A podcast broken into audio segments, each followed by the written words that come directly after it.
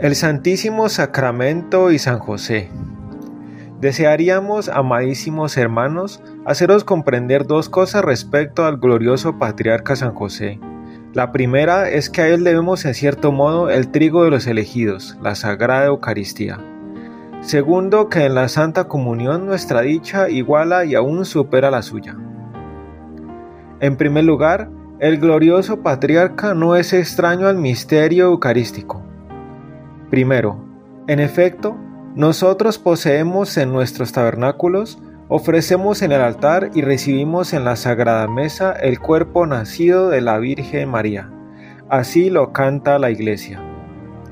Este cuerpo sacrosanto fue concebido, es verdad, por obra del Espíritu Santo, pero fue formado sin embargo en las castas entrañas y de la substancia misma de una virgen que ya no se pertenecía puesto que había escogido un esposo y ya bajo este respecto San José tenía sus derechos sobre el niño Jesús.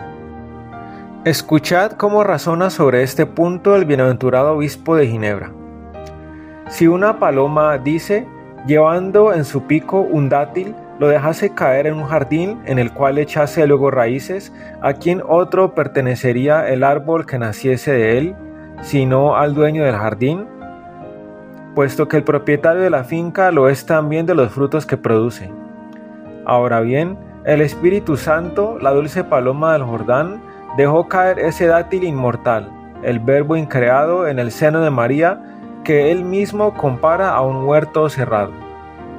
Y allí ha crecido el justo por excelencia, allí se ha desarrollado y se ha vuelto grande cual esbelta palmera pero la Santísima Virgen pertenecía a San José como pertenece la esposa a su esposo, y por consecuencia de ello, el fruto bendito de sus entrañas le pertenecía también, dicen los jurisconsultos. Es como si fuera su hijo, es una dorada espiga que ha crecido en su campo, es un racimo purpúreo que ha brotado de la rama de una vid que es suya. Por consiguiente, suyo es también el trigo de los elegidos, el vino que engendra vírgenes. Segundo, hay más aún. San José fue el guardián del Hijo de Dios. Él conservó cuidadosamente este depósito sagrado y lo sustrajo a la persecución, con riesgo de su propia vida. Apenas nacido Jesús, el cruel Herodes lo busca para darle la muerte. La guadaña mortífera de ese tirano ambicioso quiere cegar el trigo misterioso que ha germinado en el seno de María como en un terreno virgen. Levántate, José, toma el niño con su madre y huye para salvarle, cuida de él, guárdale bien, que es nuestra única esperanza. Él debe alimentar un día al mundo entero con su propia substancia. Si la tempestad de la persecución hubiese tronchado entonces la naciente espiga, no tendríamos hoy el pan sagrado que da la vida eterna. Fue en Egipto donde el antiguo José acumuló en inmensos graneros durante los siete años de abundancia el trigo que debían alimentarse los súbditos del faraón y la casa de Jacob durante los siete años de escasez. Fue en Egipto primero, luego en Nazaret, donde el nuevo José refugió largo tiempo a aquel que abriendo sus tabernáculos en la víspera de su muerte, dijo a los judíos y gentiles, Tomad y comed, este es mi cuerpo, tomad y bebed, esta es mi sangre mi carne es verdadera comida y mi sangre verdadera bebida.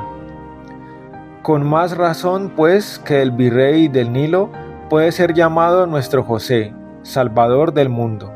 En estos tiempos de esterilidad, después de transcurridos diez y nueve siglos, todavía vivimos del trigo por el recogido y depositado en esos vastos graneros que llamamos los santos tabernáculos. Tercero, y falta todavía algo sobre el punto primero. Si bien es cierto que José fue ajeno a la formación del cuerpo de Jesús, no lo fue a su desarrollo y crecimiento. Él no le dio el ser, es verdad, pero sí se lo mantuvo y conservó a costa de sus fuerzas. Era su padre nutricio. Dice San Bernardo, ganando por un trabajo asiduo la vida a aquel por quien todo vive y respira de sus sudores y hay muchas veces de sus lágrimas se alimentaba el niño de Nazaret.